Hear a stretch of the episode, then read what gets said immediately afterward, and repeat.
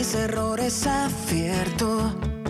Pues hasta ahora vamos, vamos a seguir, ya saben, les hemos dicho que tenemos esta programación especial en Onda Regional a lo largo de todo el día y bueno, nos hemos preocupado por cómo van a seguir las clases los alumnos de primaria y secundaria y también nos preocupa mucho cómo están nuestros mayores, los mayores de la región de Murcia. Por eso hemos llamado también a la directora general del, del IMAS, que es Raquel Cancela. Raquel, buenos días. Hola, buenos días. Bueno, pues empecemos con esa pregunta general. ¿Cómo están nuestros, nuestros mayores?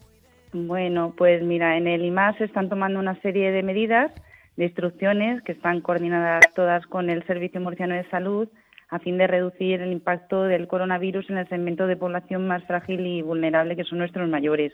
Entonces, entre las medidas adoptadas, pues se encuentra el cierre de los centros sociales y los centros de día, ya se cerraron el jueves pasado los 17 centros sociales dependientes del IMAS, en el cual se eh, lo usan unas 50.000 personas aproximadamente, y esta mañana se ha procedido al cierre de los centros de día, que de, tanto de discapacidad como de mayores, que bueno, en total tenemos unos 3.700 unas 3.700 personas aproximadamente. Eh, ya que en la región de Murcia eh, están ustedes actuando desde la semana pasada, que empezaron a cerrarse muchos de, los eh, centros que atienden a, diferentes personas. Una de las cosas también muy importantes es suspendidas las visitas de, los familiares a las residencias de, mayores. ¿Cómo está la situación y cómo ha pasado el, fin de semana? Bueno, a ver, desde el viernes están suspendidas las visitas, una medida que se tomó drásticamente y bueno, los familiares están, mm, estamos teniendo una respuesta muy buena. Eh, de todas formas, el contacto es de modo telefónico a fin de que ellos puedan hablar con sus familiares y bueno, se permiten las visitas en temas excepcionales, o sea, siempre con la aprobación del director y siempre coordinados con el IMAS y con el Servicio Murciano de, Salud.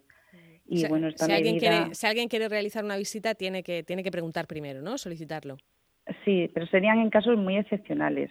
¿Vale? En casos de, por ejemplo, si una persona pues está a punto de fallecer, pues mm, se le permitiría lógicamente que los familiares pudieran ir a despedirse, pero siempre todo muy coordinado y con estrictas normas de, de, seguridad para la salud. Y bueno, estas medidas para nosotros pues son muy importantes y se están dando una serie de instrucciones a los profesionales que, que trabajan allí en, en, en las residencias pues, pues porque es fundamental que el virus no entre por la puerta y entonces las medidas a la, a la entrada a trabajar son estrictas y la verdad es que los trabajadores pues están haciendo un trabajo excepcional, o sea, eh, están respondiendo muy bien. Claro, porque además tienen también que animar un poco, ¿no? O sea, me imagino que ahora mismo también será duro para, para todos estos mayores que no están pudiendo recibir visitas, eh, pues eso, levantar el ánimo, ¿no? Seguir intentando que no, que no decaiga la cosa entre ellos. Sí, lo que pasa es que está todo el mundo muy concienciado. Eh, también los trabajadores, como este tema en concreto, con el tema de los mayores, es un, es un tema muy vocacional, pues están muy concienciados con, con los mayores y por ahora estamos estar todos respondiendo bastante bien. Hay otro problema también, igual que decíamos con la consejera de Educación, en torno al papeleo, ¿no? a, las inscripciones. En el caso de los, de los mayores, eh, también en estas fechas tienen que cumplimentar algún tipo de, documentación. ¿no? Lo digo porque, eh, porque creo que esas cosas también se les van a facilitar y ampliar plazos. Sí, bueno, tenemos el tema de los pensionistas que aún no han cumplimentado la declaración de ingresos anuales y bueno, deben saber que no es obligatorio hacerlo antes del primer trimestre del año. Estamos estudiando la forma de ampliar el plazo de, para presentar las declaraciones y bueno, el Real Decreto 463-2020 que de 14 de marzo de hace un par de días eh, por el que se declara el estado de alarma, pues en su disposición tercera se establece la suspensión de los plazos administrativos hasta que pierda vigencia el decreto. Entonces no se va a suspender ninguna pensión por este motivo, pueden estar tranquilos mientras dure el estado de alarma y asimismo también eh, al hilo de lo que estamos diciendo eh, a estas limitaciones y en aras de la prevención de la salud pública, pues también van a quedar suspendidas las valoraciones de discapacidad y de dependencia hasta, hasta nuevo aviso. Una de las cosas que da más miedo es que se produzca un brote en cualquiera de estas residencias. Eh, que vosotros tengáis constancia, está todo el mundo bien, ¿no?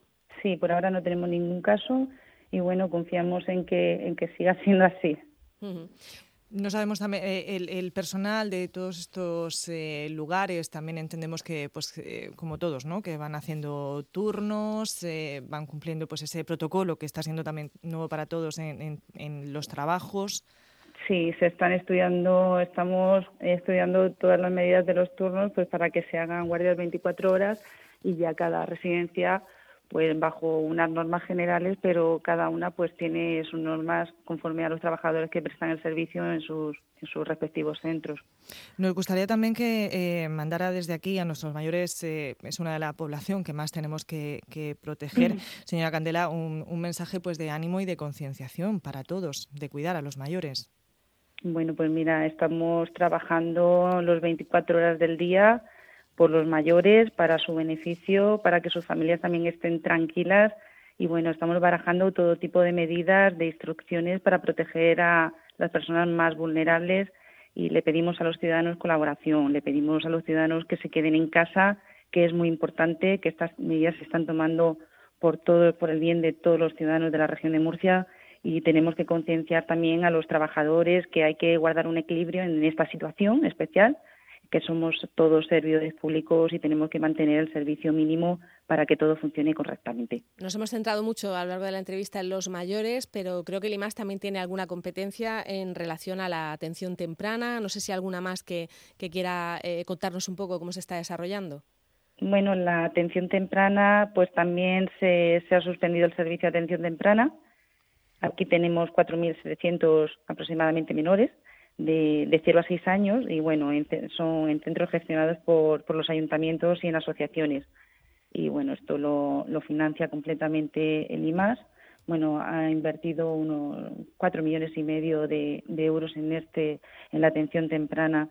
Y bueno, así como medida también que, que se sale de los mayores, eh, también informar que se ha cerrado la Casa del Mar hoy, ¿vale? que estuvieron pernoctando pues más de 4.000 personas el año pasado y Costa, bueno, tiene para 27, 27 camas.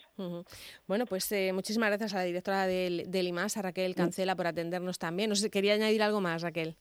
No, que mucho ánimo a todos los ciudadanos y que se queden en casa. Exacto, como estamos repitiendo todos, quedarnos en, en casa. Muchas gracias, Raquel. Muchísimas gracias. Hasta luego. Hasta luego, hasta luego.